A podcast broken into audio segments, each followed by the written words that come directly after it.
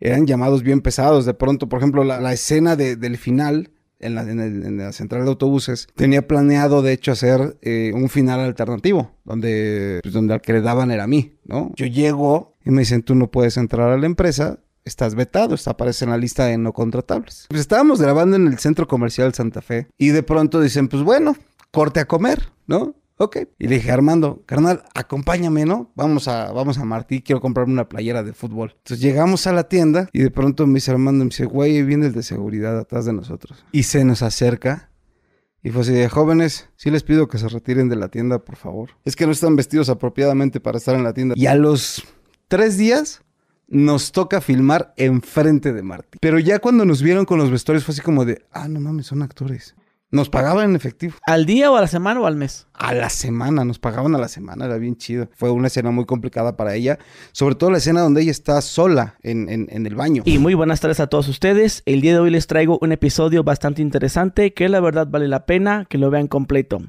Aquí me encuentro con mi buen amigo Luis Fernando Peña. ¿Cómo estás? ¿Qué onda, hermanito? ¿Cómo estamos? Akira. Qué chido. Vientos. Oye, Luis Fernando Peña o, o Ul- Ulises. Ulises, el frijol, el aborigen, el zanate, como me quieras decir y como me hayan dicho en la Marte duele, no hay bronca. Oye, hermano, pues este, pues vamos a empezar a cotorrearla. Este, Venga. sé, sé que tienes un chingo de películas. Este, y pues no sé, ahí que, que podemos empezar a hablar de ti. Cuéntanos. Pues para los que no te conocen. Para los que no me conocen, soy, pues, soy actor desde algunos años. Eh, llevo algunas películas. Creo que de las más, de las más reconocidas, la más reconocida sin duda es Amarte Duele, ¿no? Esta peli con Marta Gareda, con Armando Hernández, con Alfonso Herrera, con Jimena Sariñana, que marcó, pues, seguramente una generación y sigue marcando, ¿no? Hace 21 años que la hicimos y hay banda que no había nacido en ese entonces que me para en la calle y que me dice, ay, güey, tú eres el frijol, ¿no? Y sí, sí, sí soy. Chavito, estamos hablando de 10, 12, 15 años, ¿no? Gente, que, ba- banda que pues, no había nacido cuando lo hicimos, sigue marcando eh, generaciones esta película. Hay otras por ahí que también son, son bastante chidas, bastante interesantes. Mencionabas una hace rato, Victorio. Victorio. Victorio con el maestro Roberto Sosa, con Irán Castillo. Esa la hicimos en Jalapa hace como, eh, que será como unos 10 años también. Fue la primera peli que hice como de pandillero acá, de, de, de cholón. que es de la Mara, ¿no? Exacto, de la Mara Salvatrucha. Después llegó Sin Nombre, otra peli que de la Mara Salvatrucha, más, pues más, más, digamos, más interesante, o sea, no, no, no, no tan comercial como Victorio. Esta se enfocaba más en el, en- el tema de, de los inmigrantes, ¿no? Que todo lo que tienen que ver y vivir sobre la bestia, sobre pues, este tren que los lleva desde la frontera sur a la frontera norte.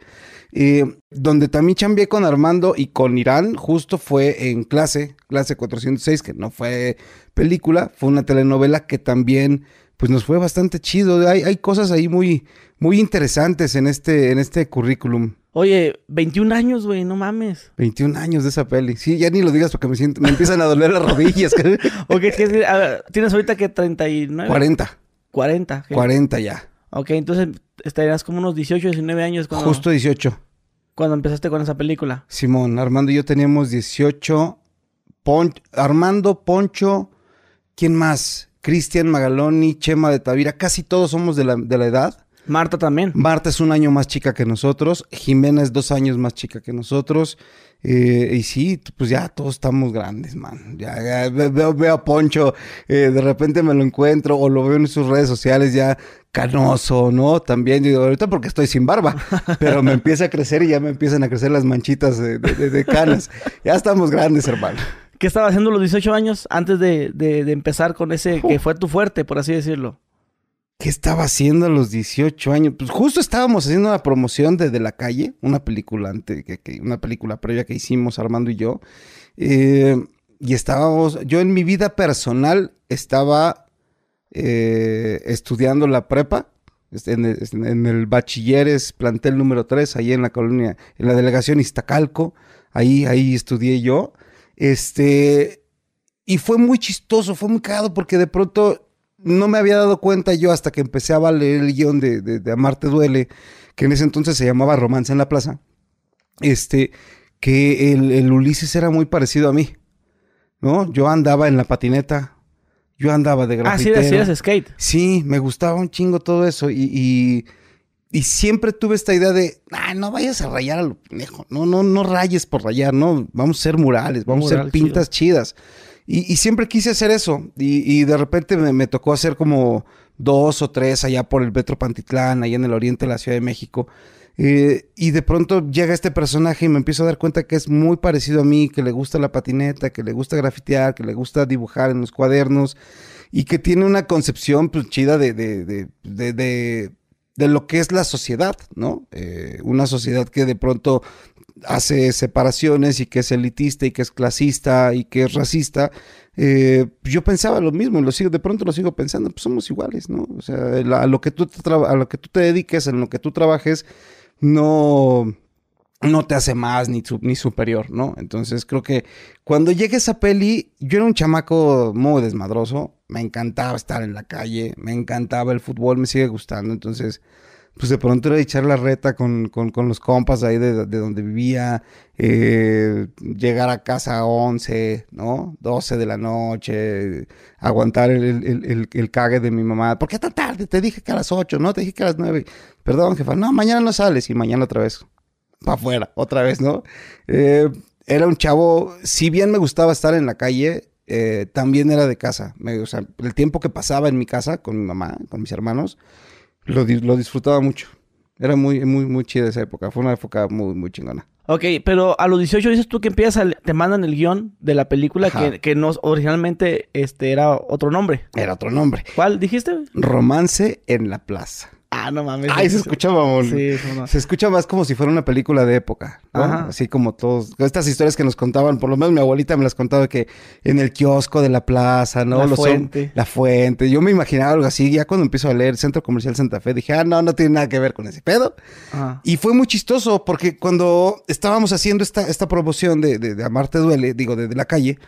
Eh, ¿Y qué edad tienes cuando la grabaste, la de la calle? De la calle, 17, fue un año antes. ¿Qué más o menos la película de qué trataba? De chavitos de la calle, ¿no? De, la historia toda, toda gira en torno a Rufino, que es el, prota. Eh, ¿Fue tu primera película esa? Fue, no, la primera película fue Un Embrujo. Hace un embrujo de Carlos Carrera hace 25 años. Tenías 15. Tenía 15, ya, ya, ya hace unos calendarios, y, y, empiezas o no vas para, para ya irnos más para adelante. A, a, la actuación, ¿a qué edad? A los... De manera profesional, a los 15 con esta película pero empecé a hacer teatro, teatro y yo, yo, hice teatro penitenciario, hice teatro callejero eh, con mi maestro que se llama Jorge Correa. Eh, él me llevó, él me empezó a como a, a, enseñar, ¿no? Este tipo, de, este tipo de cosas, todos los conocimientos que yo tengo del teatro, él me los dio. Empiezo realmente desde los 13, 14 años. En segundo de secundaria, a los 13 años empiezo. Y luego, luego ya a los 15 a grabar una película. Sí, órale, sáquese a Campeche a grabar una película. Oye, y la película que, bueno, yo, yo nunca la había escuchado. Que si viene siendo una película acá más seriezona o es independiente. Es una película, le, llaman de este cine de, culto, ¿no? Una película que, que todo pasaba eh, en, en la época del presidente Cárdenas, en Progreso, Yucatán. Eh, la historia de, un chavo Eliseo que se enamora de su maestra eh, y empieza a, inventar cosas de que la maestra es bruja, ¿no? Eh, es la Ixtabay del pueblo, que es bruja en, maya. Tiene, esta película tiene el español y tiene cosas mayas, que a mí me, me, tocó aprender en ese entonces. Yo era uno de los amigos de Eliseo al que pues lo embruja la maestra, ¿no? Este, por, hace que me dé rabia, que me muerda un perro y terminan eh, pues, cazándolo, ¿no? Porque anda suelto en el, en el, en el pueblo, en, Progreso, Yucatán.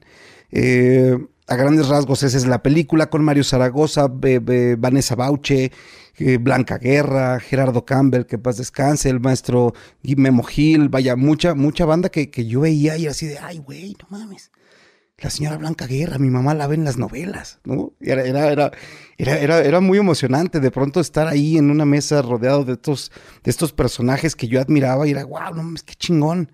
Y, y, y, no me la creía. Era de pronto así, neta, voy a trabajar con ellos, ¿no? Y luego entraba eh, por ahí una anécdota muy, muy, muy chida que nunca, nunca se me va a olvidar. Justo estábamos haciendo el callback de esta película y estaba en un, salón, en una sala, en una casa aquí en Coyoacán, y de pronto sale eh, un chavo, ¿no? Cabello cortito, de lentes, fumándose un cigarro, y se sienta a mi lado, y me dice, ¿tú eres Luis? Y yo sí.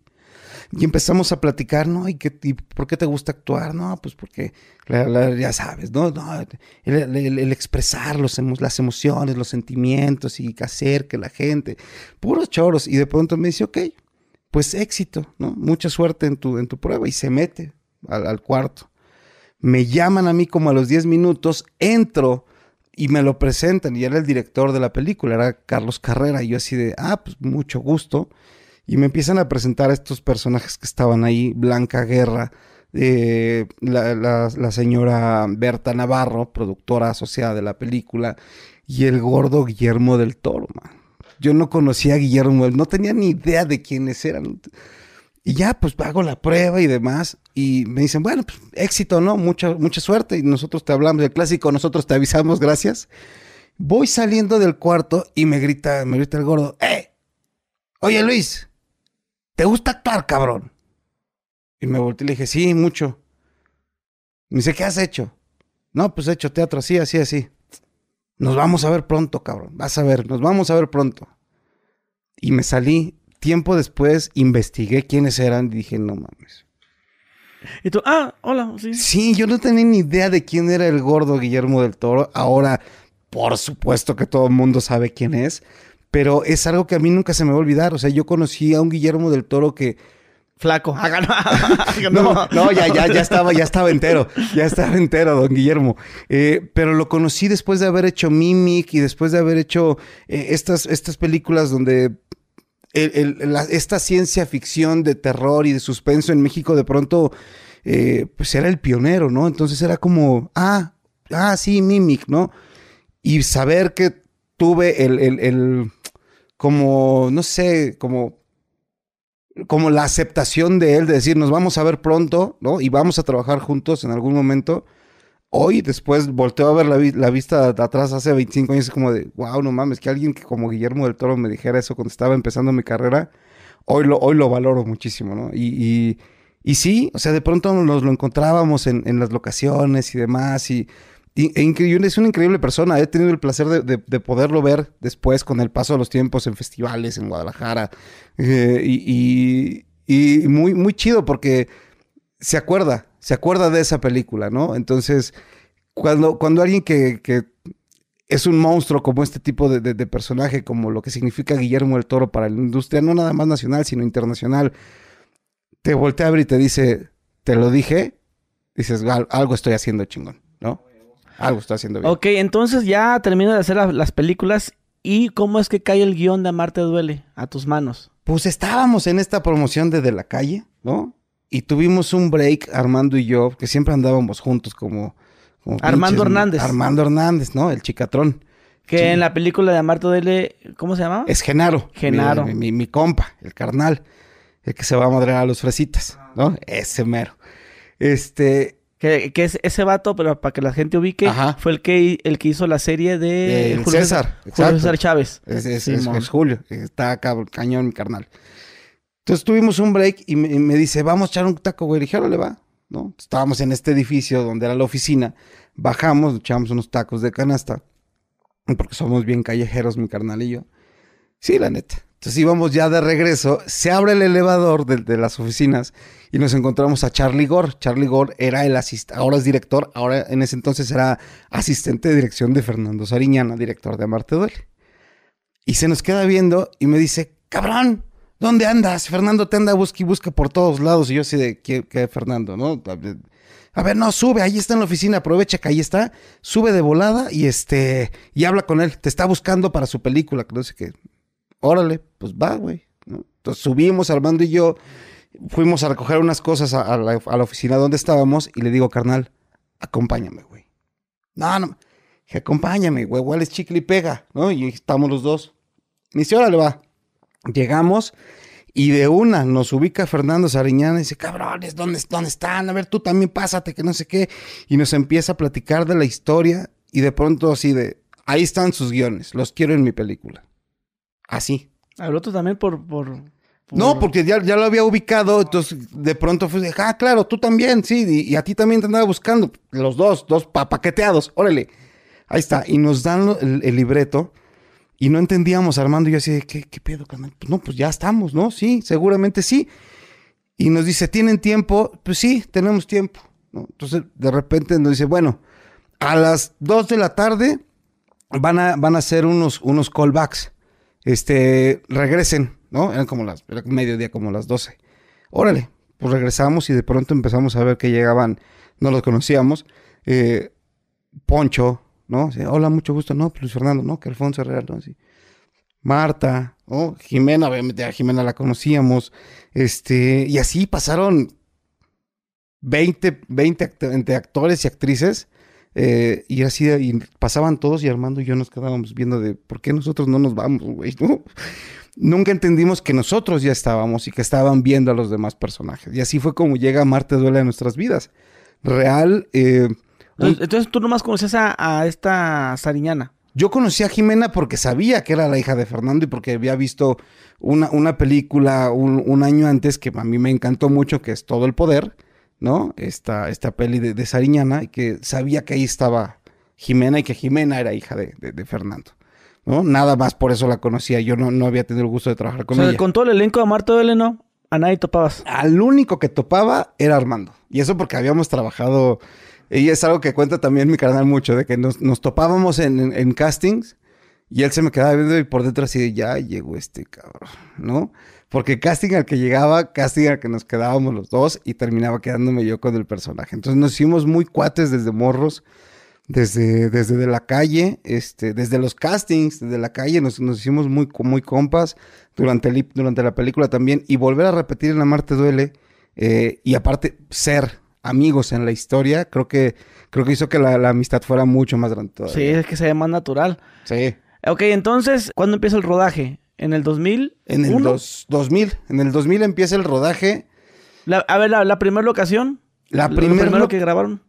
La primera locación fue eh, mi casa. Fue, fue la casa de Ulises. Nos aventamos dos semanas metidos ahí. Es en una lomita que está muy cerca del centro comercial Santa Fe, en lo que es Santa Rosa, como el barrio de al lado, la colonia de al lado. Ahí fue. Eh, ahí estuvimos metidos un rato. De ahí nos movimos al centro comercial Santa Fe, donde estuvimos cerca de tres semanas, más o menos, metidos ahí. Llamados bien chidos, bien pesados. Eh, luego, luego fue fueron varios, ¿no? El Tianguis Cultural del Chopo, luego nos fuimos a la central de autobuses donde hicimos el final, este, el Colegio de San Ildefonso, calles alrededor, fue, prácticamente todo fue en el centro comercial, fue, eran llamados bien pesados, de pronto, por ejemplo, la, la, escena del final en la, en, la central de autobuses, pues eran... ¿En cuál fue? ¿En la del norte? En la de, la de observatorio.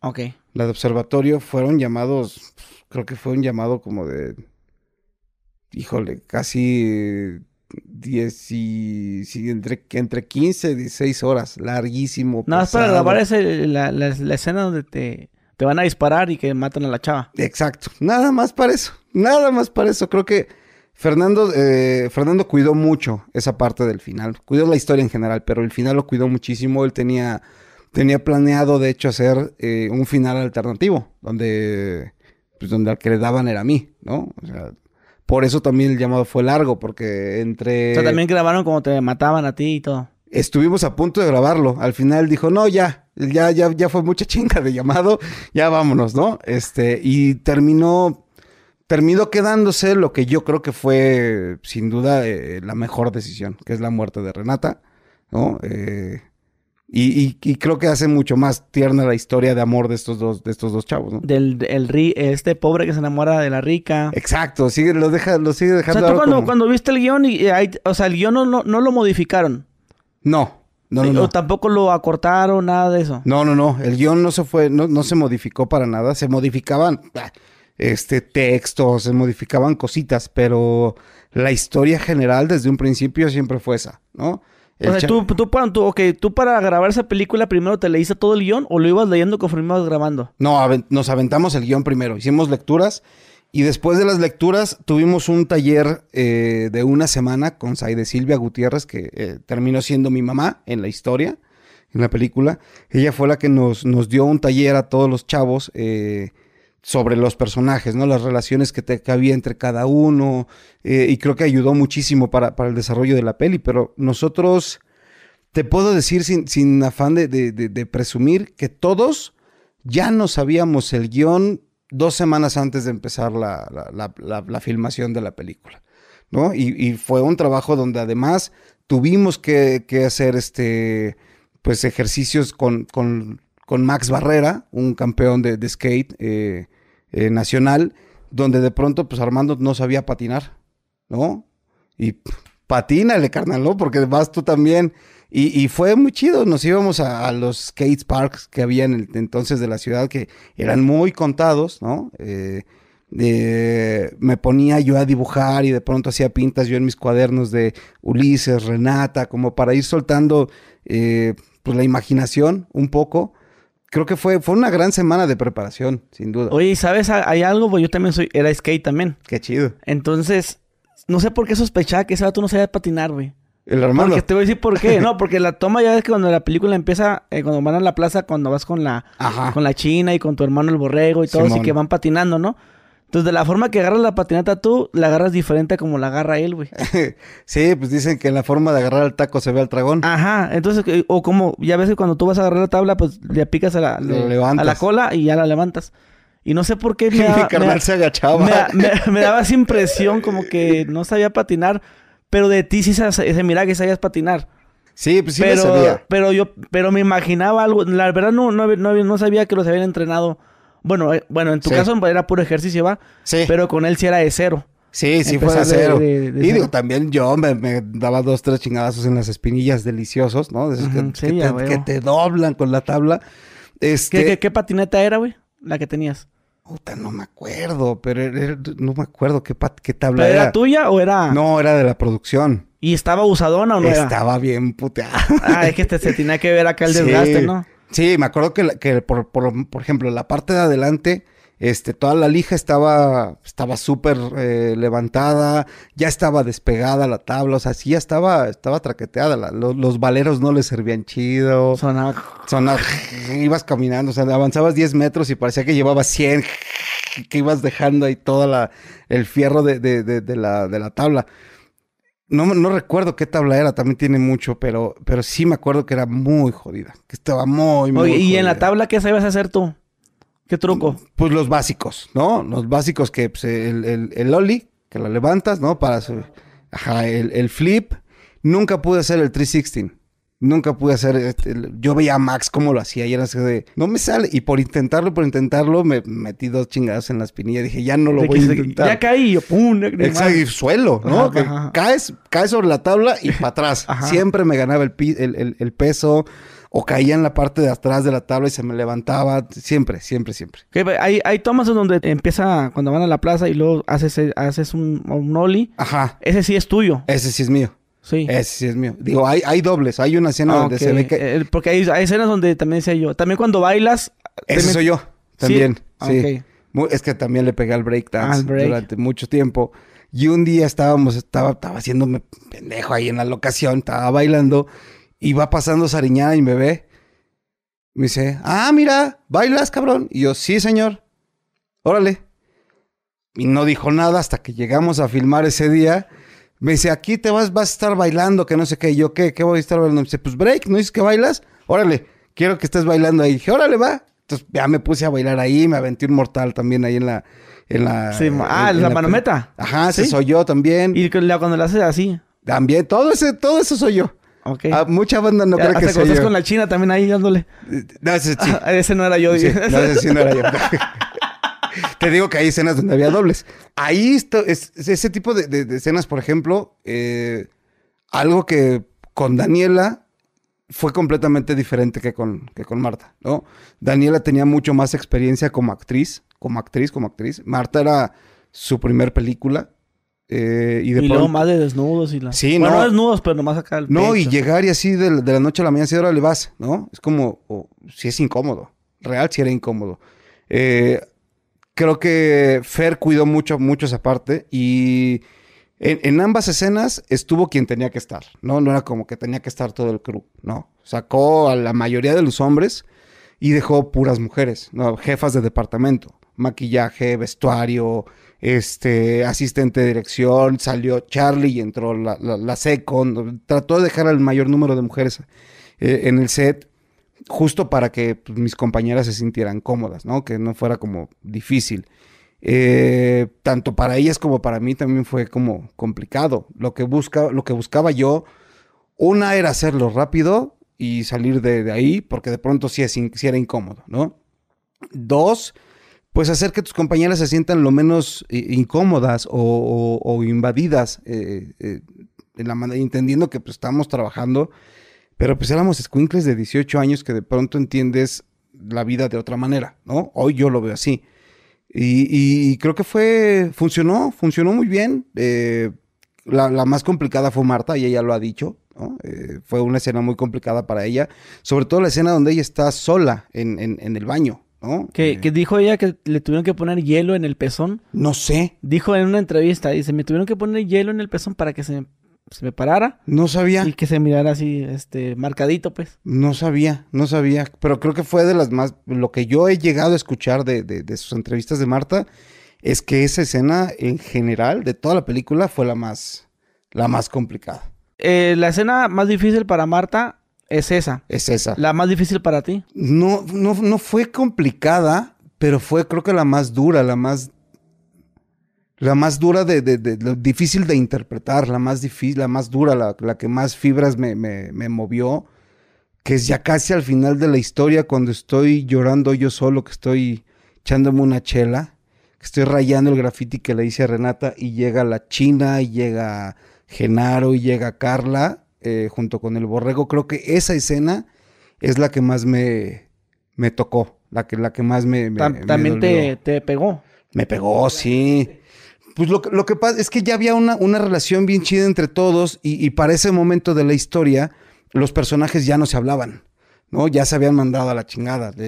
Ulises ya no quería saber nada de, la China, este, ya se había pelado con Genaro, eh, entonces de pronto sentir el apapacho de los, de los amigos, de los carnales en un momento así y sobre todo de, de la, de la China, de Daniela, ¿no? Que pues está bien, güey. Te voy a apapachar aunque estés chillando por la otra, ¿sabes? Ok. Es como, fue, fue, fue duro, fue, fue complicado. Fue de las más difíciles para mí de, para, para interpretar, porque de pronto Fernando gritó corte y yo no dejaba de chillar, entonces volteó a ver a Armando y tampoco dejaba de chillar, ¿no? Eh, y, y hubo una conexión bien chida y, y se logró, creo que se ve en la pantalla, creo que al final del día funcionó bastante bien. O sea que sí lloraste de verdad. Sí, claro. Sí. Sí, sí le chillas. Cuando estás en el teléfono y que está lloviendo. Ahí también estabas llorando. No, me estaba cagando de frío, hermano. Sí. Sí, más allá de, de, de, de, estar llorando, me estaba muriendo de frío. Eh, Y, y esa eh, también era de era, producción. pi- era pipa. Era pipa. Era una pipa, estaba bien fría el agua. Estábamos hablando que, que era, que, que serían como las 10, 11 de la noche. ¿En qué mes? Creo que fue... Era tiempo de frío. Ya estaba, ya estaba empezando a pegar el airecito. Ya estaba luego el agua de las pipas es, Es, con es- la es hel- lámina. es helada, hermano. Sí. Entonces, es- eso que escucha la gente, está Re- Re- Renata, no, no estoy chillando, me estoy muriendo Siempre de frío. "Ah, pues está chillando. Está chillando, no, me estaba muriendo de frío. Y después en lo que sacaba la escena que a, este, te a secarte, No, pues llegaba, una lleg- sí, nos quitaban la chamarra, bueno, me quitaban la chamarra y nos ponían este, pues la, la- una batita, tra- trataban de secarnos lo más posible. Eh, y si no había quedado, porque todavía en aquel entonces se filmaba, no se grababa como ahora, este, pues había que aventártela otra vez, ¿no? Así, de, no quedó. Ok, otra pero vez. ¿cómo, cómo lo revisaban? Con el video assist se Ah. grababa, este, y ya después lo, lo, lo- lo checaban. No, no es como esta, bueno, como es de que, a ver, ponle... A ver, regrésale, ponle pausa y le... No, no, no, no, allá se, te- se paraba todo, tenían que revisar el material, una cosa muy... Era muy padre filmar, ¿no? A mí me tocó, por ejemplo, Amarte Duele está hecha en dos formatos. No, está, en- está hecha en tres formatos, en 35, 16 y Super 8. Entonces son, son tres formatos de, de película que hoy ya prácticamente ya no existen, ya no se usan para filmar una película. Mm, ok. ¿Cuántas personas habían eh, cuando grababa una escena de, de producción y todo? Pues siempre había, no sé, éramos alrededor de unos 150 personas, 200 personas. E- esa parte, digo, 150 personas. Cuando yo veo que hacen una película hoy en día, ya se redujo a un- unas 50 más o menos, ¿verdad? Sí, sí, sí, sí. pues, eh, Ahorita, ya se redujo por... por Hasta menos, ¿va? Hasta menos por temas de pandemia, ¿no? No, Pero- pero antes, de- pero ya digo, por el tema de las cámaras y ya es No, más fácil pues manipular ya. los audios y... Sí, ya es, es mucho más sencillo. O sea, por ejemplo, hay, hay crews muy reducidos, An- Nada. Antes eran como unos 10 cabrones para el puro audio. pero fácil, ¿no? Sí. El, el que te- el micrófono, el ingeniero de sonido, el del boom, el asistente del boom, el asistente del ingeniero de sonido. Ya era un equipo como de 6, 7 Y ya personas te- uno, uno- tranquilamente. uno solo aquí tiene la grabadora, uno aquí tiene el Eh, boom. ya te trae aquí el boom como si fuera lanza, ¿no? Como, como soldado romano aquí. y ahí mismo le pone... Exacto, ya aquí le, le va tocando, él te pone los micros con una mano y ya le va moviendo acá a la consola. Están bravos de pronto los. los- Pero es los increíble, ingenieros. 150 personas, ve, por una película que no se ve que haya tanta gente involucrada. Se ve, ah, Sí. pues nomás son ellos na- nada más. Sí, no, fue un gran equipo, fue un gran equipo todos en general. Ok, de- ¿Tu escena favorita? Cuando llego y le quito a, a mi carnal la chamarra que se le acaba de regalar, el, el- el lacra de la, de la- del barrio, ¿no? Que me saca la pistola. Creo que esa es la, una de, de Oye, pero qué pistola tan rara esa, güey. De cuatro tiros, yo tampoco lo había yo visto. nunca, nunca he visto una pistola así, de que, ¿No? que saca la- el cohete y va acá. De, de- de cuatro cañones, como de. ¿Y en, en dónde van las balas? Exacto, se acaba en, una, en un disparo, se acaban. Sí, pero, pero cuando disparas, ¿cómo es el, el- el gatillo que va, va a empujar a las Era un gatillo de cuatro. Ok. Tenía, sí tenía cuatro, cuatro gatillos, pues. Yo Ajá. en mi vida he visto, nomás ahí, güey, de cuatro. Sí, no, es rarísimo. ¿Cómo que, esa- qué, qué calibre habrá sido? Creo que era como una 38, una cosa así. Porque sí estaba. ¿Y sí tú la, miraste? O sea, ya- Sí, sí, claro. Sí, porque algo que tienen que hacer los, los, los armeros es llegar y mostrarte el arma, que está fría, ¿no? Que es cuando está completamente vacía, que no tiene ninguna salva ni siquiera. Llegan, te la muestran. Entonces, yo cuando la vi, me la, me la dieron para, para checarla. Para que no te asustes, cabrón. Sí, no, pero era, era, era un, era un cañón grueso, era así, que eran que serían como unos 2, 3 centímetros, porque pues como es un cuadro, eran como 2, 3 centímetros, era un, era un cañón enorme esa cosa, entonces estaba, estaba bastante locochón esa, peli, esa pistola. Ok, entonces era de verdad, entonces. Sí, claro, sí, sí, sí, era, sí era de neta. ¿Y ahí, en, esa, en qué colonia fue? ¿Dónde están afuera de la Eso es en? Santa Rosa, Santa Rosa. ajá, que es donde hicimos la parte de mi casa. eh, O sea, toda la película se grabó en Santa Rosa. O sea, la- las partes donde estás en el tianguis. eh, Sí, donde... sí, sí, sí. Lo del tianguis, cuando vamos todos, que nos peleamos la- que- con la china, que me dice, este, co- eh, que sí que le voy a comprar un morral, ¿no? A, a Renata, que está igual de ñero como yo. Eh, ese fue en el Chopo, ¿no? Eso fue en el Chopo. Ajá. Lo, igual lo de las patinetas, que estoy con Armando, que me dice, güey, esa morra no es para ti, que no sé qué. Eso también es ahí en el Chopo. Este, el mercado donde trabajan mis papás, donde tenemos el puesto, mi casa, todas las calles del barrio, todo eso es en Sa- en Santa Rosa. Y una, una, una ¿El, el- locación. el- el tianguis ese eh, fue real o, o lo montaron? es, es real, todavía existe ese mercado. Sí, sí, sí, el otro día pasé por ahí y, y todavía existe. Ok, bueno, Sí, yo lo sí. conozco como tianguis. Eh, tianguis, mercado es lo, lo mismo. Ah, Ok. Pero sí, todavía existe. Hay una locación que se me estaba olvidando, que es casi del final, eh, cuando Renata va al barrio, ¿no? Cuando llega a, la- a la- a las casas. Es en- eso fue en, en Ecatepec, acá en el Estado de México. Ah, ¿en qué parte va Renata? Este...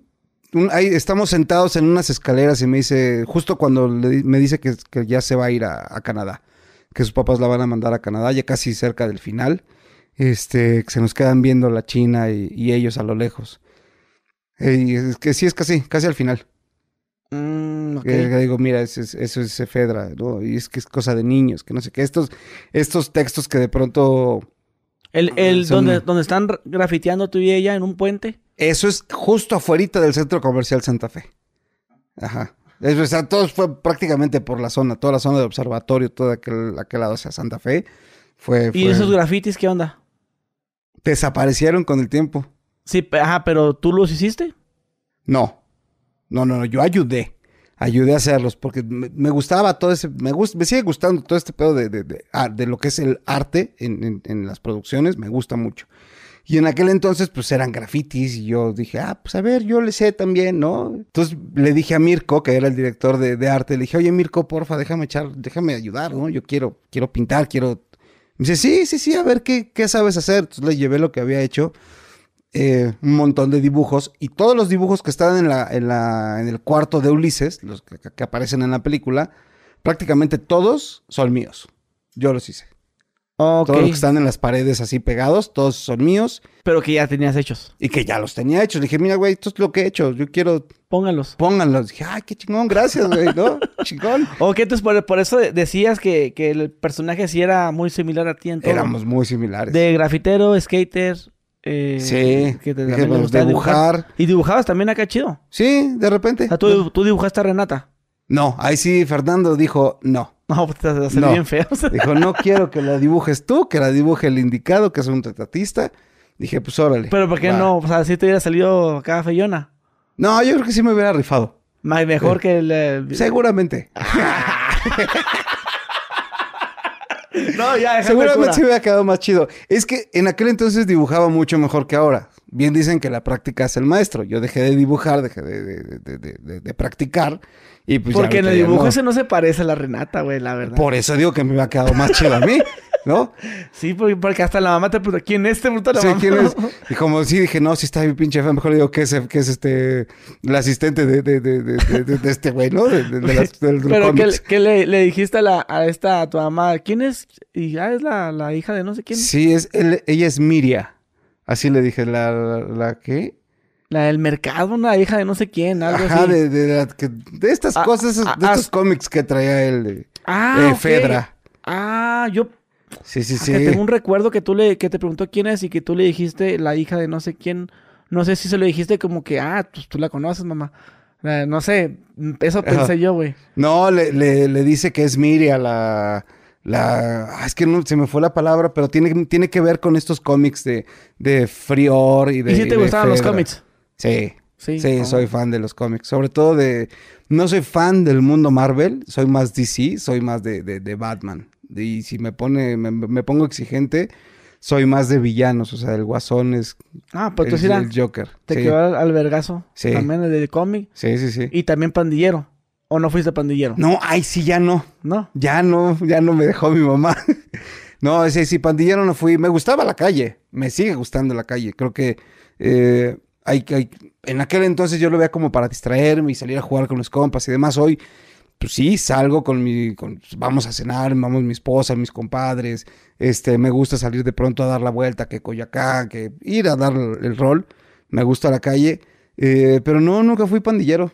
No. No, a pesar de, de- de vivir en, el- en- en barrios y crecer en barrios, nunca, nunca fui pandillero. ¿Y ni un graffiti era tuyo entonces? De los que aparecen en la película, no. Yo sí ayudé, ayudé a pintarlos. Este, estuve ahí como muy metido. eh, El que le haces a la chava, ¿no? Ajá, el que dice Renata, prácticamente ese, mucha banda dice, güey, nomás está bien bonito. Y era un papel que lo recortaron, lo pintaron. Y lo único que se ve que estoy echando yo es laca transparente. No, no, nunca fue pintado realmente. No, porque sí estábamos enfrente de la escuela y la escuela dijo, no, aquí no nos vengan a grafitear, que no sé qué. Entonces, ese sí fue completamente fake. Ah, es falso. Ese es falso. Sí, es, es el que está enfrente de la escuela de Renata, el que dice Renata, Que, que, le- que le dice la, mira tu novio pandillero. Controla a tu novio, vándalo. Ese, ese, ese es fake. Ese es completamente fake. El que estaba enfrente de, la- de la casa de Renata que dice amar te duele. Este. Todo esto de, de- el, lo- el- el graffiti que, que hace eh, debajo del puente también, eh, también fue real.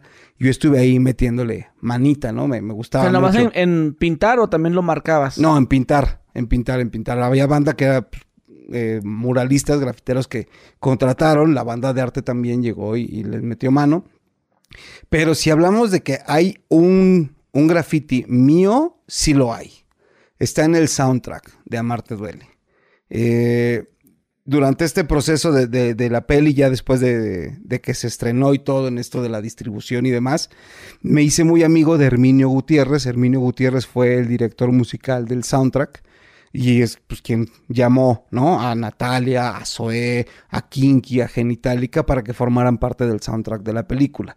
También Eh, estaba una banda de creo que Resorte y Pulpo, ¿no? Re- exacto, estaba Resorte, Pulpo, Kinky, este, Bolobán, Mario Dom, ¿no? Eh, ¿Quién más? Fey, de pronto la misma eh, Jimena Sariñana, este... Entonces hicieron un disco con esas canciones. Exacto, está Y ahí sale es- en, la portada ahí del disco, está. ahí está tu grafiti. Ahí está mi grafiti que dice Amarte duele, ¿no? Yo se lo di a, a Herminio, un día estaba dibujando, le dije, mira, está bien chido, ¿no? Me dice, ay, pues, está poca madre, carnal. Me dice, lo vamos a meter en el disco. Y yo, ay, Simón.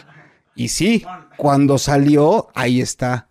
Ahí está un grafiti. El- Es, es- es como si fueran dos flechas. Está, está bien chido. Sí. Ahí. Oye, habías platicado en una entrevista que sufriste discriminación eh, grabando la película de Amarte Duele. O sea, creo que la hacían para una feria. A ver, ¿cómo está esa historia? Sí, pues estábamos grabando en el centro comercial Santa Fe. Estábamos. Eh, está- estábamos. ¿En, en qué escena? A ver, para ser más exactos. Estábamos. Estábamos por hacer la escena donde estamos llegando todos a- al centro comercial después de las patinetas, ya adentro, ¿no? Cuando la china me dice, ay, me hubieras comprado un helado, que no sé qué. Tiene cinco minutos de haber empezado la película. Entonces estábamos ahí y de pronto dicen, pues bueno, corte a comer, ¿no? Ok, pues cortamos a comer. Estamos hablando del 2000, cuando llegaban eh, los del sindicato, de la ANDA, y te pagaban, te- pero te pagaban en efectivo, hermano, ¿no? Dices, pues güey, ya tengo feria. Y le dije, Armando, carnal, acompáñame, ¿no? Vamos a, vamos a Martí, quiero comprarme una playera de fútbol. Yo soy chiva de corazón y él también. Entonces me dijo, va, güey, vamos.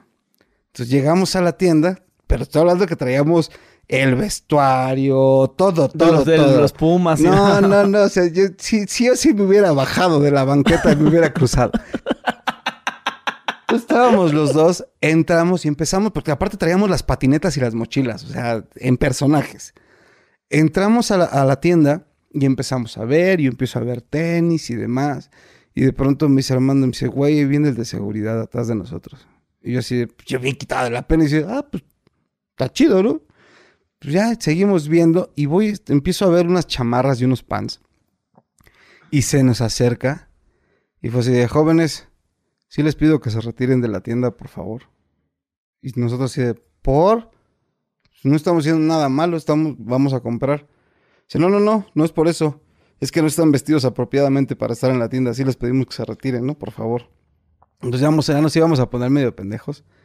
Y, llegó otro de seguridad y me dice, hermano, dice, ya vámonos, güey. Dije, pues va, vámonos ya, no hay bronca, ¿no? Y nos salimos. Ya nos fuimos a- a- al comedor, terminamos el día. Y a los tres días nos toca filmar enfrente de Martí. Así, enfrentito, ¿no? Y ya pasamos, pero primero llegamos con ropa normal, con nuestra ropa de, calle, ¿no? Y fue bien chistoso porque no- no- nos metimos a la tienda y los de seguridad así de, buenas tardes, buenas tardes, buenas tardes. O sea, no pasaba nada. Pero ya cuando nos vieron con los vestuarios fue así como de, ah, no mames, son actores. ¿No? Entonces así de, pasábamos y, jóvenes, ¿cómo están? "Mm, tu madre", o sea, nos acabamos de correr hace tres días. Y, porque- y se ha dado cuenta. Sí, por supuesto que se dieron cuenta que éramos actores, por supuesto. O sea, que se no, o sea, no, que se dio cuenta que es, yo lo saqué hace unos días. Sí, claro que se dieron cuenta. O sea, el cambio, el cambio de actitud para con Y una nosotros fue. No, hombre. No, no, no. Pero sí regresé y con el vestuario me metí y me compré mi playera de, de las chivas. ¿No? Y así. Sí, claro, sí regresé. Dije, buenas tardes. Y me metí y la apagué. Y dije, ahí se ven. ¿no? Oye, y aparte, ¿no te tocó otra ahí? ahí. ¿O en otra Pues es parte? que- Pues es que en Santa Fe de pronto ya era como muy común. Es- ¿Esa ¿no? plaza eh, en el 2000 que era nueva o era vieja? Era muy nueva. Yo creo que tendría como un año, dos Sí. años de haberse Y la plaza también le, conveni- le convenía que se grabara la película ahí. Por ¿no? supuesto. Le Sí, porque dicen que antes, que, ¿qué era antes ahí en Santa Fe? Todo lo que era Santa Fe eran basureros. Era, era el, el- ¿cómo se llama? Eh, pues donde llegan a tirar todos los camiones de la Ciudad de México, bueno, llegaban a tirar los desperdicios de basura de, pues, toda la población. Era el, basurero más grande de- del poniente de la ciudad. Hasta que pues, llegaron la gente de billete y dijeron, vamos a limpiarlo, ¿no? Y ahora es una de las eh, zonas de mayor dinero de la Ciudad de México. Entonces, por supuesto que les convenía que una película se filmara ahí y más con, pues, con la, la infraestructura que traía detrás la película, que estamos hablando de, de, de, de videocine, ¿no? Que es pues el área de, cine de, Televisa, ¿no? Por supuesto que, era importante. Entonces, sí hubo, hubo momentos ahí medio chidos, hubo momentos como este de Martí, eh, y, las clásicas barridas, ¿no? O sea, de, pronto estábamos filmando afuera en la parte del estacionamiento. Y, era de pronto complicado porque no tenías una silla para sentarte porque el, el base camp estaba del otro lado y así como, no, güey, qué guapa ir hasta allá y regresar siéntate en el piso, ¿no? Y literal nos sentábamos en el piso. Y este, y la gente pasaba y era así como de, chale, ¿no? O sea, así, así pues, ¿qué tiene, no? Nosotros, pues, ¿qué? Estamos trabajando, ¿no? O sea, huevo. Ya después entiendes, es claro, güey, pues sí. O sea, por supuesto que nos estaban barriendo, por supuesto que nos estaban haciendo menos. Sí, sí, sí. Porque pues, no eres, el estrato social no es el mismo, por supuesto, ¿no? Oye, entonces dices que los pagan en efectivo. Nos pagaban en efectivo. ¿Al día o a la semana o al mes? A la semana, nos pagaban a la semana, era bien chido. Pero era, era, lo, creo que lo más chido fue la gran amistad que se hizo con todos los del crew. Hablando de esta parte de que, de que ganábamos en efectivo. Porque de pronto pues, eran llamados muy largos y nos tocaba esperar. Entonces de pronto los de arte fueron los que empezaron, pues vamos a jugar volados. Órale, va. ¿Y cómo? Entonces nos juntábamos 20, 30, Armando, Poncho, todos, todos le entrábamos al desmadre. Y hacíamos volados, pero antes de aventarlos decían, ¿qué vamos a, los que ganen, qué van a querer? Y era que hamburguesas o paletas Magnum que acababan de salir también, entonces estaban carísimas las hijas de su madre, ¿no? O, refrescos, o los que ganaban decidían, qué es lo que querían. Pero estamos hablando que te aventabas el volado y si perdían, si caían tres soles, pues la mayoría eran águilas. Entonces esos tres soles tenían que pagarles todo a todos. Y desde pronto el diario era así de, pues hamburguesas para todos, güey, ¿no? Armando y yo pagamos como cuatro veces así hamburguesas y no era la cajita feliz. No, era no, que la Big Mac, no, que la magnífica, no, que, eran las chonches, güey, los manchados. Por eso te digo que era padre cuando te pagaban en efectivo, porque llegaba, así como llegaba, se iban a pagarle a todos, man.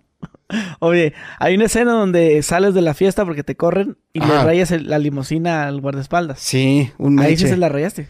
No, no, no, no. A ver, ¿cómo era? Era, era, era una, ¿cómo se llama? Era una, una crayola, ¿no? De color negra. Pero me dicen, te esconde la, la escondes atrás de la llave para que parezca que lo estás rayando, ¿no? Ok. Y así de, ah, ahora le va. De esas cosas que vas aprendiendo, de, estos, de estas mañas que vas aprendiendo, dices, ah, mira, ah, no, sí parece. Y lo veías de lejos y dices, güey, sí se rayó. Y, y de hecho, los de arte dijeron, güey, sí lo rayaste. Y yo, no, no, no, no es cierto, güey. Estamos hablando de un Mercedes. y dices, no, sí lo rayaste. No, no es cierto, güey. Güey. Yo sé, no sean así, cabrón. Ok, pero ah, era Mercedes. No sé por qué. Eh. Te, tengo pinches ideas, güey. Yo cuando veo algo lo recuerdo. No, era una limusina. No, ni madre. Era, un meche. Era un meche, Era un meche, sí. No sé por qué dije, es una limusina. Era un meche ahí en Polanco. Y esa escena, ese día también estuvo caótico, man. Porque aparte, primero, haz todo lo de adentro. ¿No? Para que no se vea que pues es de día. Llamado a las 2 de la tarde. Todo lo de adentro se hizo, que la madriza entre Armando y los demás, no, pues órale. Y ya al final, tener que esperar a que llegaran los carros lujosos de aquel entonces como este, acomodarlos y demás, fue, creo que fue una de las mejores experiencias. Si no, y sí lo tengo que confesar, porque seguramente mucha banda lo piensa y, y no, a pesar de que fue una gran experiencia, no es mi película favorita. Le tengo un gran cariño a Marte Duele, por supuesto que sí, porque no puedo, no podría no tenérselo. Estoy agradecido con esa película. Hay un antes y un después en mi carrera eh, de, esa película. Pero no es, no es mi película favorita, ¿no? O sea, creo que me divertí mucho más haciendo de la calle que, que, que Amarte duele. Sí, lo siento. y te molesta que la gente te diga, ay, Ulises, y que nomás te recuerde. Nah. No. No, llegó un momento donde sí. Llegó un momento donde de pronto así, ay, ya, güey. he hecho cosas mejores, güey. Sí, sí, güey. He hecho otras cosas, cabrón. Soy actor, güey. Ya no soy el frijol, güey. Ya, quiero ser otra cosa, güey. Pero, pero cuando entiendes que, que, que una película como esta es icónica, ¿no? Que ha marcado, como decía al principio, que ha marcado generaciones. Y que hay banda que la sigue viendo y que le sigue gustando y que te siguen gritando en la calle, ahí va el Ulises, ¿no? O ahí va el Amar te duele, ¿no? O, eh, por ejemplo, una anécdota. Renata. No, espérate, hermano. Nos acabamos de mudar mi esposa y yo a donde estamos viendo ahorita. No teníamos ni una, ni- creo que fue el primer día que dormíamos ahí. Eran como las 10 de la noche, ya estábamos acostados y de pronto desde la calle, ¡Ulises! Se voltea mi esposa y me dice, es neta. Y yo, sí, sí es neta. Entonces de pronto ya pasa la banda y, ¡Renata! ¿No? ¡Ulises! Pasan gritando. pero dices, pues sí, ¿no? O sea, se vale, se vale. Creo que eh, tengo mucho que agradecerle a esa película. Tengo muchas cosas, muchos recuerdos muy chidos. Tengo grandes amigos de esa película. eh, prácticamente todo el elenco. Entonces, hay mucho que agradecerle a esa película. eh, que me mantenga o que nos mantenga eh, de pronto vigentes, ¿no? En, en- en el público. La siguen pasando cada 15 días, cada mes en, en la televisión. Entonces, pues gracias, gracias, porque gracias a eso la gente nos sigue ubicando. Sí, a huevo. Entonces, ya no me molesta. Oye, ¿y no te cayó gordo Francisco?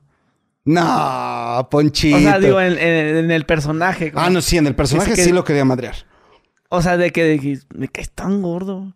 Sí, sí, se- sí, se, sí se lo dije un día. Dije, pinche Poncho, hazte para allá.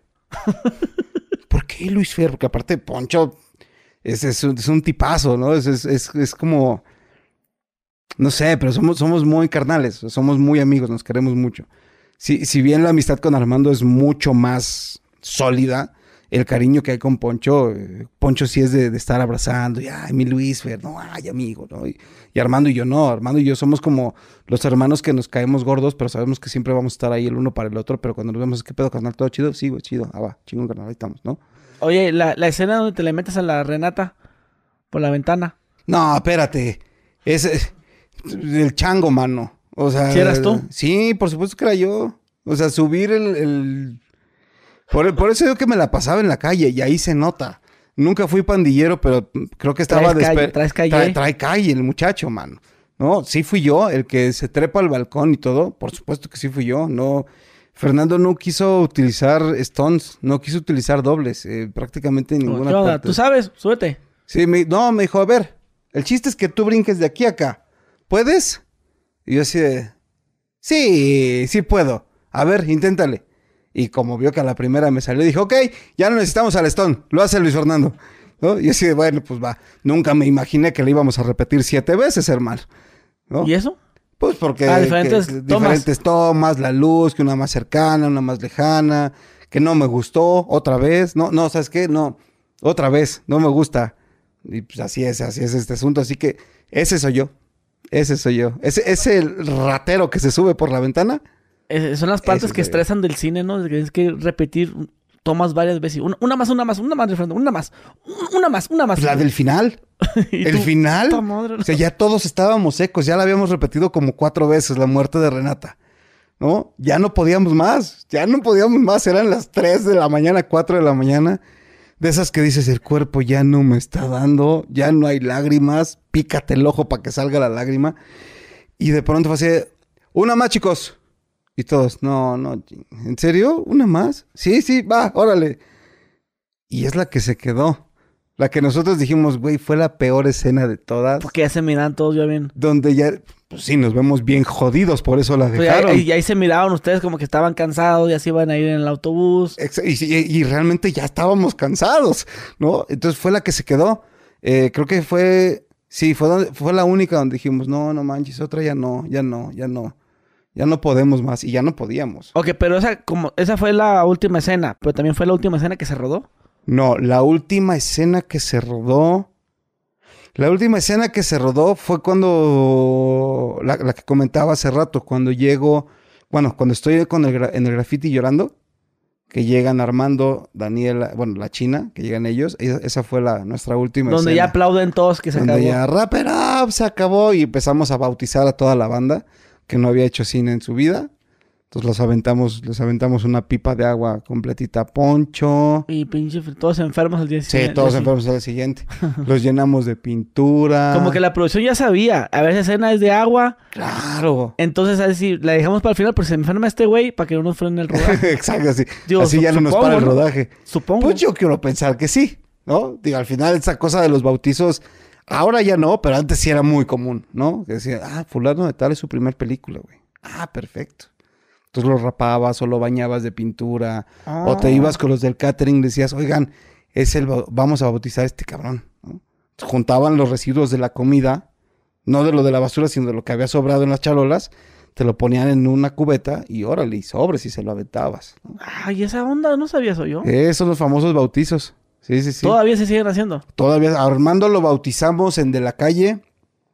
Lo bautizamos haciéndole un franelazo, que es una, una tela como de 6 metros por 6, pesada, muy pesada, porque es, es enorme esa madre. Y este, se la aventamos encima y a darle de chingadazos al Armando. ¿No? Ya después lo bañamos, ya después le hicimos muchas cosas. Y si Eh. no quieres, es que no, no quiero, váyanse a la verga. Pues es que ant- antes era muy común, ¿no? O sea, antes era así de, te lo van a hacer, déjate. Ahora ya puedes hasta denunciar. No, ahorita ya no, ya, ya no.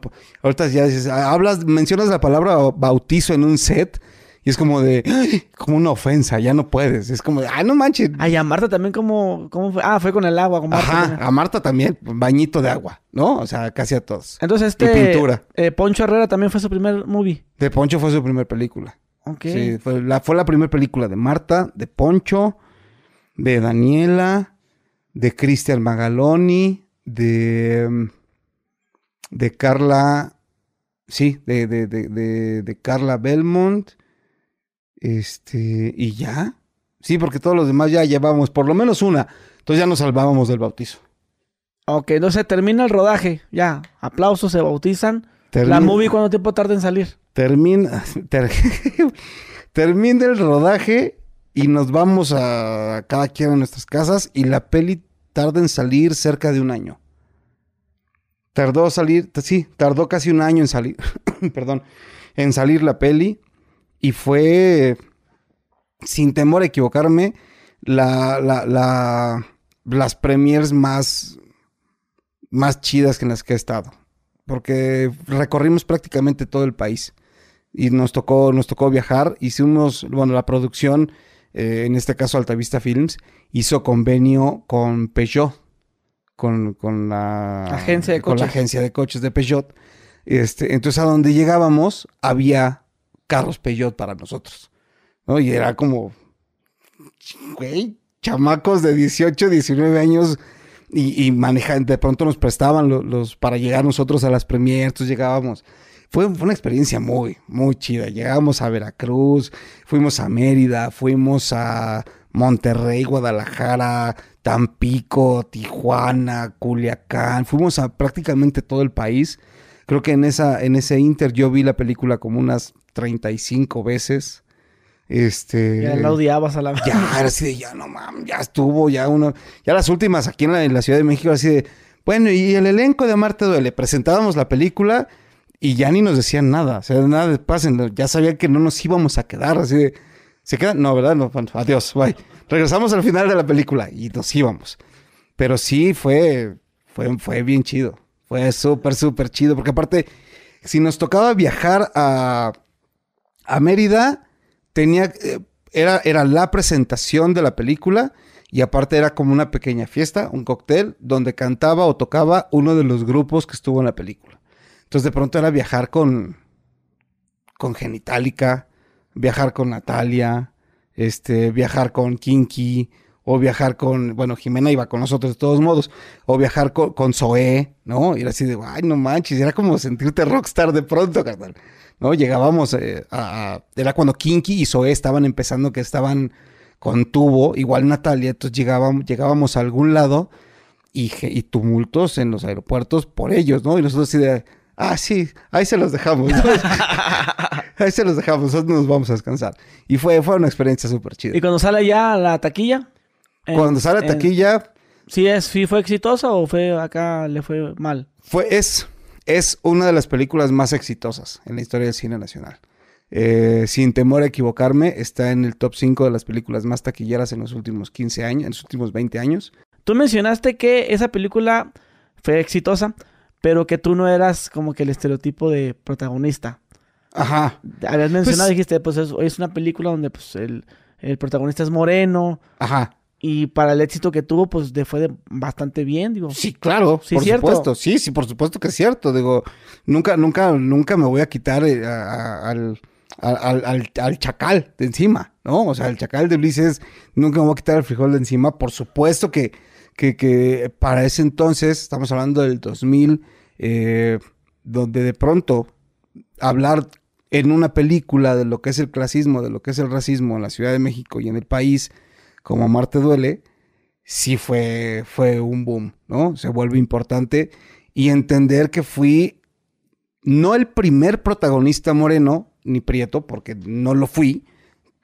Años antes, en la época de oro, hubo muchos otros, no, pero hablemos de este cine actual, ¿no? Actual, contemporáneo, decirlo de alguna, por decirlo de alguna manera. Dos milero. Dos milero, ¿no? Dejémoslo en dos milero, pues sí, fui el primero real, ¿no? Entonces, por supuesto que se vuelve importante, por supuesto que yo no, no, no me esperaba el éxito y no por mí, sino porque cuando hicimos la película, y esto lo puede decir cualquiera de mis compañeros, lo ha dicho Armando, lo ha dicho Poncho, eh, nosotros jugábamos a hacer una película y nos divertíamos haciendo la película e hicimos esta misma sin imaginarnos, sin dimensionar el madrazo que iba a ser. Nunca lo imaginamos, nunca lo pensamos. Eh, cuando lo empezamos a vivir fue así de wow, wow, wow, wow, wow, wow, wow, wow, wow. No, fue una cosa de pronto sí abrumante, sí era abrumante. O sea, Armando y yo salíamos a comer o salíamos de antro o nos íbamos de fiesta y de pronto eran cuentas pagadas, te llegaban pomos a las mesas, así, a ese nivel. Entonces, como de, órale, ¿no? Era de autógrafo en aquel entonces. Era el autógrafo, ¿no? Porque ya era muy raro, era muy nice el que trajera un, un teléfono con cámara, que aparte pues, eran los, los chiquititos, ¿no? Los, los Nokia, que fueron los que empezaron. Los de cámara de rollo. Exacto, ¿no? Eh, y era el autógrafo. Entonces ahí seguramente habrá miles de autógrafos por ahí, de, los primeros autógrafos que di en este país. Oye, ¿y cómo fue que entras a la novela Clase 406? Que de hecho, la verdad, para mí es una novela muy buena que no la gente, bueno, la nueva generación no la conoce. Conoce más RBD. Sí, claro. Pero la verdad, si me hace escoger, yo prefiero Clase 406. Ah, hombre. En lo personal. Qué chulada. Muchas gracias, hermano. también? Sí. Porque RBD está como que... Y no es mm. porque yo esté ahí. Sí, porque eso es como más, más calle. Sí. Tienen los pues personajes de que el rico, el pobre. Es que es más eh, calle. Clase 400 es más calle, es más barrio, es más yo. Que, viene siendo eh, una novela de chavitos, de prepa. Exacto. De, una, prepa, de una escuela pública. No, no, de paga como... Como, el, Elite Way School. Exacto. Estos estaban en la... De, Erasmo Castellanos, una pedo así. Pues nada, estábamos justo filmando a Marte Duele eh, y ahí conocí a Pedro Damián, que es el eh, productor de, Clase 406. También de Rebelde, ¿no? Y también de Rebelde. Y que en Amarte Duele hace eh, el papel del papá de Renata. El papá de Renata es Pedro Damián. ¿no? Entonces ahí lo veo, nos conocemos. Y cuando termina, antes de terminar la, la, la filmación de la película, nos dice a Armando y a mí, estoy preparando una película, una, una telenovela me gustaría que... No es cierto, es, sí, estoy preparando una telenovela y me gustaría que, pues que vieran si les late o no. Órale. Entonces fuimos, este, ahí ya cada quien ya fuimos por separado, ya no, nos espante señora. Este, sí, sí, sí, ya no nos paqueteamos. Entonces llegamos por separado y, y cuál fue mi sorpresa que yo años antes había hecho tres, cuatro capítulos de lo que callamos las mujeres en TV Azteca. ¿no? Entonces yo llego años después a Televisa y me dicen, tú no puedes entrar a la empresa, estás vetado, está, aparece en la lista de no contratables. Yo así de, pero me mandó llamar el señor Pedro Damián, estoy trabajando con él en una película así, pero no puedes pasar.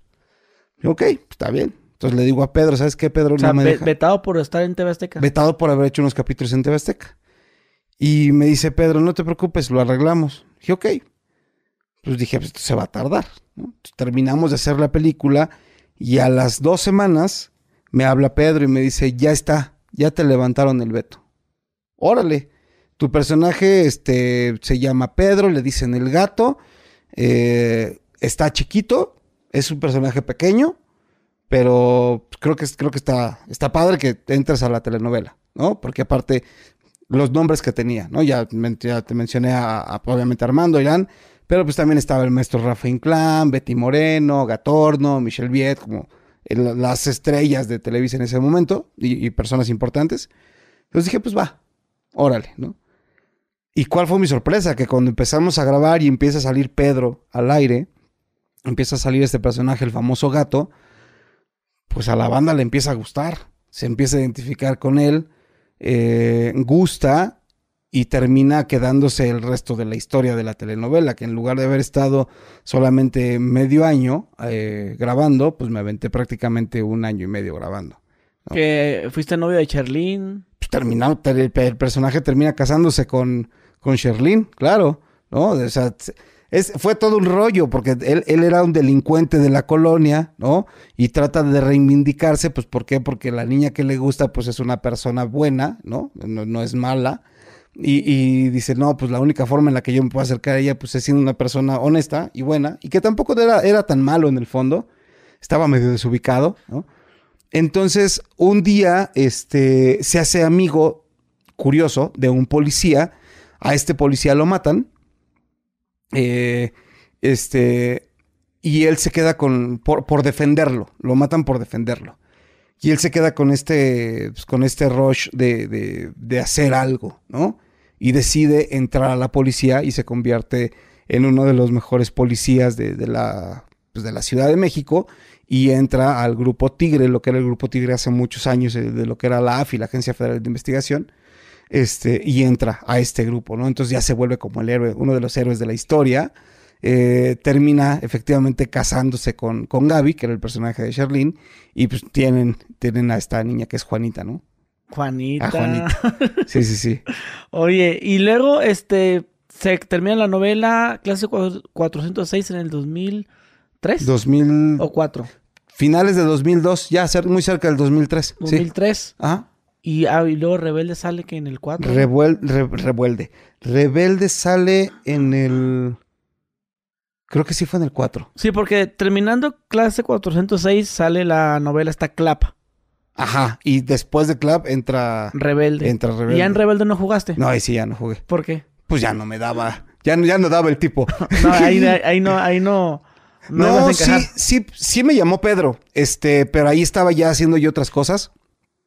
Estaba, básicamente no estaba haciendo nada. Estaba, estaba en un proceso de mi vida medio complicado, donde no quise trabajar. Estaba sufriendo, estaba atravesando por una depresión grande, donde dejé de trabajar dos años y medio. Después de clase 406, yo dejo de trabajar dos años y medio.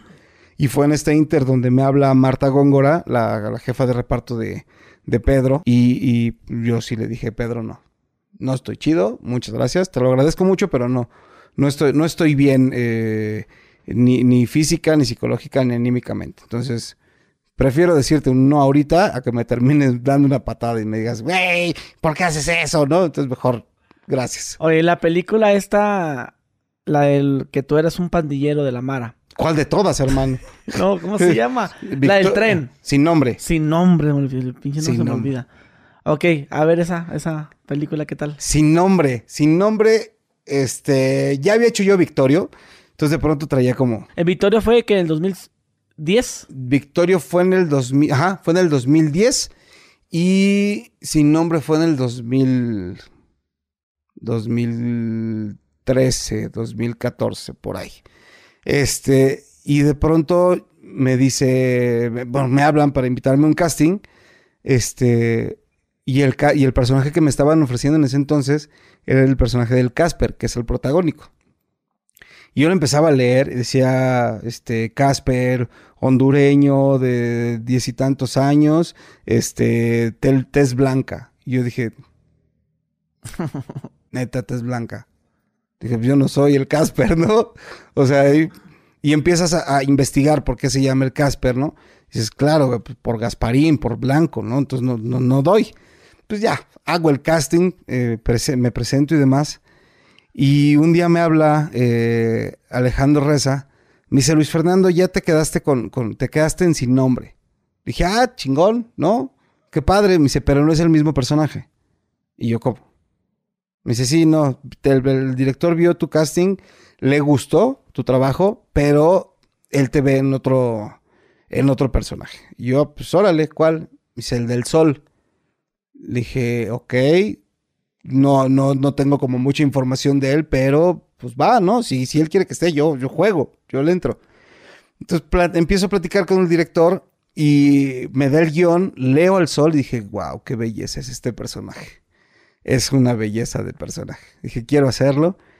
Y me dice, oye, nada más que una cosa, mi, buen Kari Fukunaga. Eh, me dice una cosa, este personaje junto con el de Lil Mago que hace Tenoch Huerta, eh, es de los dos personajes más viejos de la pandilla, ¿no? Entonces ya tenemos a Tenoch eh, y queremos que contigo sea completamente diferente. Queremos que ver si puedes subir de peso. Y yo, sí, ¿cuánto? Dice, pues como unos 9, 10 kilos. Entonces tuve que subir 10 kilos para el personaje. Para poderme ver. Ya que te estoy viendo, mira. Tosco. Bien, mira nomás esa barriga, hermano. No puede ser posible. Pero ¿Sí? pues, vas a buscarte. Sí, sí, sí. Y empiezo a crear este personaje y de pronto eh, el mismo Cari me da información que yo no tenía. A pesar de haber hecho Victorio años antes, eh, creo que la película con mucho mayor número de información y, y, y, para documentarnos fue sin nombre definitivamente. Nos empieza a dar entrevistas con pandilleros, nos empiezan a dar, a mandar audios, nos empiezan a, a empaparnos de todo que es de todo esto que es la cultura de la Mara Salvatrucha y de cómo funciona. O sea que también platicaron con güeyes de la Mara.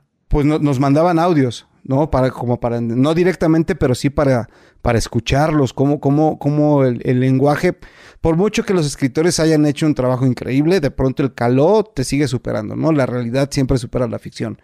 Entonces, escucharlo y claro, güey, no dicen eso, ¿no? El, el, el, el hijo de puta no lo dicen completo.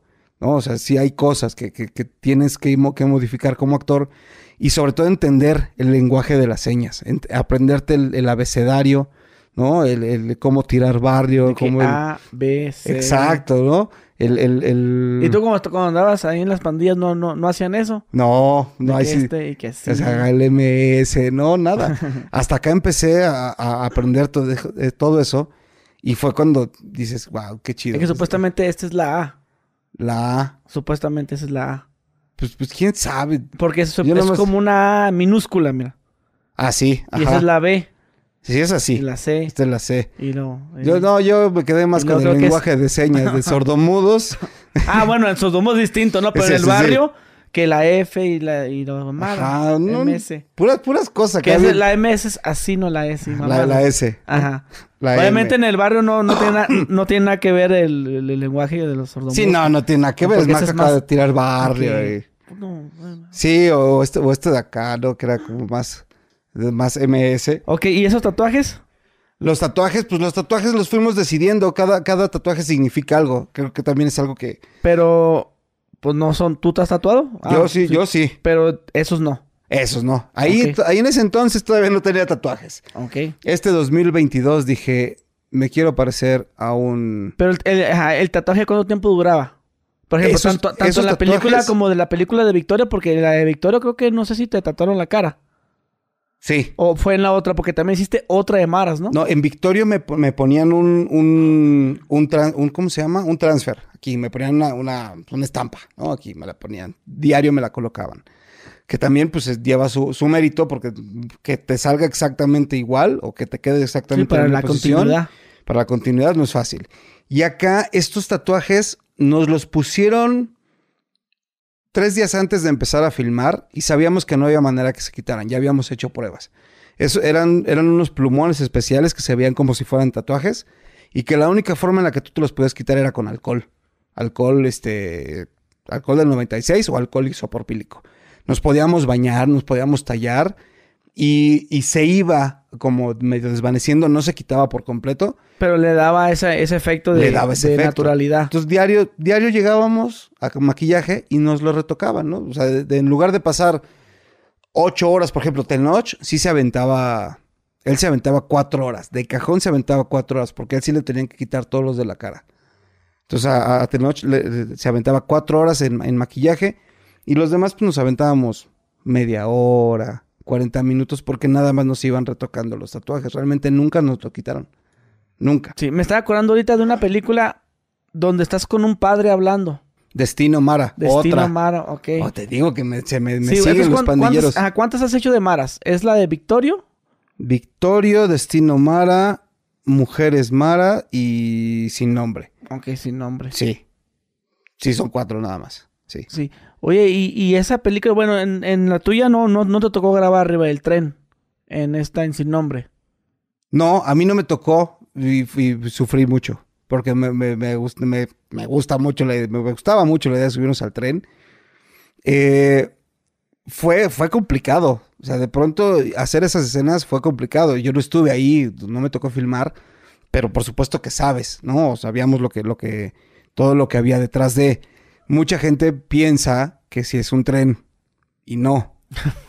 A las, par- las partes, o sea, las partes donde sí se ve el tren completo, por supuesto que sí es un tren, pero las partes cerraditas, por seguridad, eh, era un tráiler que se acondicionó, se acondicionó la caja, se, se, se, se hizo todo, se vistió como si fuera la parte de un tren, la parte de arriba de, de los vagones del tren, por seguridad, ¿no? Por si te, por si te caías, por si cualquier cosa, prefirieron Y, el, hacerlo y- así. y ya el tren, este, el tráiler pasaba por terracería. Para- Exacto. Para que diera el efecto como que iba por las vías. Iba, había caminos de terracería que estaban muy cercanos a las vías del tren, ¿no? Y que eran prácticamente paralelos y se veía ayer el mismo paisaje. Creo que funcionó bastante bien.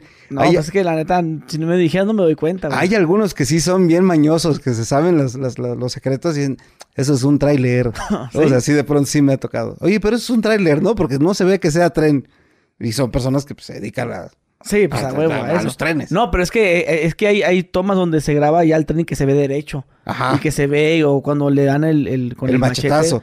se sí, o sea, se jugaron con las dos cosas. Se jugó con el tráiler, que fueron tres cajas más o menos de trailers que, que estaban acondicionadas. Y por supuesto que también se jugó con el, con el tren. lo, lo- real. lo que sí me di cuenta es que cuando, est- como estaba la, la- la toma del chavo, que el tren iba pasando por una parte y luego con otra toma ibas a otra parte bien lejos. Dije, a la verga", dije yo, esa parte no es la misma de, la, de esta toma, pero Sí, pues, por lógica no, no, no puedes parar no, el no. tren y regresense para darle la continuidad de la otra toma de acá. No, pues Sí, exacto. o sea, esa parte sí me di cuenta, pero no, ni de pedo me había dado cuenta de lo del, lo del lo- del güey. tráiler, sí, sí, sí. No, y así como esa también hay varias, hay varias. eh. No sé, por ejemplo, to- todo el mundo piensa que nos fuimos a Tapachula, ¿no? A, a filmar la parte de, de la, de la casa de los maras, ¿no? En, en sin nombre. Y no, fue aquí en la colonia Pensil. Sí. No, claro, fue aquí en la Ciudad de México, la, la parte donde, de los trenes, donde están todos los inmigrantes esperando a que llegue el tren. Mucha gente piensa que es en la frontera sur y no, es aquí también en la colonia Pensil, atrás del casco de Santo Tomás, de- del Politécnico. Ahí están, son vagones que la gente ha acondicionado para vivir ahí, ¿no? Y que sí existen y que... Pero no se mueven esos vagones. Pero no se mueven, ¿no? O sea, están las vías por donde pasa el tren real y estos están abandonados. Y la gente ya los acondicionó. y, ahí, y ahí caen ahí los, los que vienen de Honduras, del Salvador, ahí llegan a, a ese lugar. Pues pasan por ahí, porque realmente pero por no, ahí no hay casa hogar de inmigrante o algo así. Aquí en la Ciudad de México no. No, yo- Están, pensaba- yo están, a las están a las afueras, pa- básicamente en el Estado de México. Aquí en la Ciudad de México no. Están a las orillas, están al entrar, que es por donde está, pues, por, el- pues sí, por Ecatepec y a la salida, ¿no? Hacia, hacia el norte. Creo que por allá están las casas hogar, pero aquí no. Sí, que casi no hay de esas madres aquí, ¿va? No, es, creo que es más en, en- en en- Tijuana. en Tijuana. Tú grabas una película en Tijuana, ¿no? Sí, este, una que se llamó... Y que, que Que- justo, y que, ah, pues sí, justo esa. Se llamaba que la, inmigrante, algo.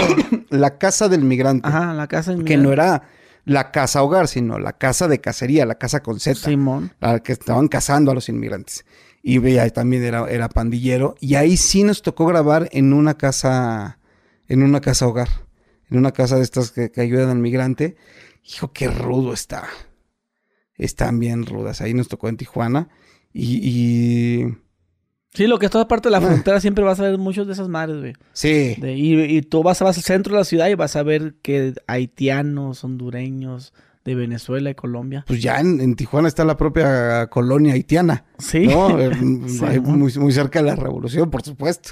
Sí, ¿vas muy seguido para allá qué? Iba, iba muy seguido, pues me tocó chambear por allá bastante. Este, y pues ya sí, sí me tocó conocer muchos haitianos, muchos, muchos, mucho más movidos que los mismos paisanos de nosotros, ¿eh? La verdad que sí. Sí, sí, sí. ¿En Estados Unidos no haces nada tú? Todavía no. Todavía no. No quiero decir no me voy a ir, porque dicen, y dicen muy bien. ¿Sí tienes tu visa y todo? Sí. Sí, sí, sí, yo tengo todos mis papeles en regla, que dicen que cae más pronto un hablador que un cojo. Entonces, no voy a decir no me voy a Estados Unidos. Eh, es, una, es una idea, es una tirada, pero ahorita no. Creo que tengo y, necesito hacer más cosas aquí en mi país. Eh, amarrar muchas cosas a nivel personal eh, con mi familia para entonces poder decir así, vámonos a probar suerte a Estados Unidos, ¿no? Ah, ¿Y qué andas haciendo ahorita? Ahorita estamos haciendo la segunda temporada de una serie que, gustó mucho, que se llama Harina. Este, por eso tenemos el look acá medio policial. este, estamos en eso. Acabamos de empezar, vamos a, vamos casi hasta mediados de febrero. Eh, y pues nada, creo que esperando buenas noticias, ya empezamos otra serie en marzo, eh, que se llama Cada Segundo Cuenta. Ya, ya es oficial, ya estamos dentro de la, de la serie. Y pues nada, yo creo que para finales de este año eh, estaremos hablando de la tercera temporada de Harina. Y aparte estás bailando, ¿no? Ya terminé. Ah, sí. Ya, bendito Dios, ya terminó. O sea, Terminamos de bailar. Hace, ¿qué será? Como dos meses, más o menos. Meses? Ah. Sí, terminamos de bailar. La verdad es que ya, de pronto el cuerpo ya lo pedía. Ya decía, ya, ya estuvo. Llegó un momento donde no me van a dejar mentir. Llegué, llegaba a mi casa, a tu casa, y subir las escaleras ya no me daban las piernas. Porque estaba en la novela, estaba haciendo serie, estaba bailando y, aparte haciendo pues otras cosas. Sí, ya no, ya no me daba, pero ya acabamos. Estamos dedicados ahorita nada más a, la serie, a, mi casa, mi familia, nuestra escuela, que tenemos un proyecto que, que abrimos. Es una escuela de artes, donde damos a los niños teatro, danza, eh, canto, los, los, forjamos para que, pues, para que les crezca este gusto por las artes. Eh, estamos también dándoles pintura. Eh, pues nada, lo tenemos ahí. Es un, es un IT Studio, así se llama, Arty IT Studio. Eh, y, la verdad es que nos ha ido muy bien, la gente está confiando mucho, va y nos deja sus chavos y los niños están felices, eh, felices aprendiendo de los maestros, aprendiendo de, de, esta maravillosa pasión que es el teatro, ahora teatro musical, ¿no? Estamos trabajando con ellos haciendo teatro musical y pues nada, creo que, creo que vamos, vamos muy bien. Hermano, pues no sé si te gustaría añadir algo para finalizar esta plática. Pues nada. Se puso muy interesante eso que nos platicaste de... No sé si se nos pasó algo de Marte Duele o de Sin De Marte Duele. O, de, o de alguna película, algo. No, no se nos pasó nada de Marte Duele. Estoy como... Hasta conté de, más. no, al contrario, gracias a ti por la invitación. Eh, siempre es un, un agasajo, no platicar, sino de pronto recordar anécdotas que has, que has vivido. Eh, gracias, gracias por... por por hacerme recordar muchas cosas de Amarte Duele, una película que, lo vuelvo a decir, es importante para mí, es de las más importantes en nuestro cine y, con la cual pues me llevo muchos amigos a casa. Y la gente te dice, Ulises. Y la gente me sigue gritando, ¡ese frijol! ah, pero a ver, ya para, finalizar, ¿por qué el frijol? ¿En esa parte no, no, no te dicen frijol? Sí, bueno, directamente no. Ajá. La, hermana, que ah, sí, sí. Exacto, la frase de la güera, ¿Qué, ¿qué te dice? Pues chingue, su, madre. si te gusta el frijol, pues vas. Porque dije, ¿en qué parte le Estaba pensando ahorita. no, no, directamente, los términos son bien despectivos. Los de la hermana son bien despectivos. El aborigen. El aborigen, el zanate, ¿no? Eh, obviamente, pues, el, de, cajón, el naco. Y la amiga es la que me dice... Pues, Al final, ya cuando, ya se van a ir, ¿no? Ajá. No, cuando la dejan en la, plaza. Cuando la dejan en la plaza, ¿no? ¿Estás segura que no quieres que te acompañe? Chingue su madre. Si te gusta el frijol, pues vasca. Ah, ok, de ahí. de ahí del frijol. Bueno, pues mi gente, ya finalizamos con esta frase de nuestro amigo Luis Fernando Peña. Amigo, muchísimas gracias. Gracias a ti. Y, y bueno, mi gente, pues ya lo tuvieron ahí. Dejen su like, suscríbanse y nos vemos. Adiós.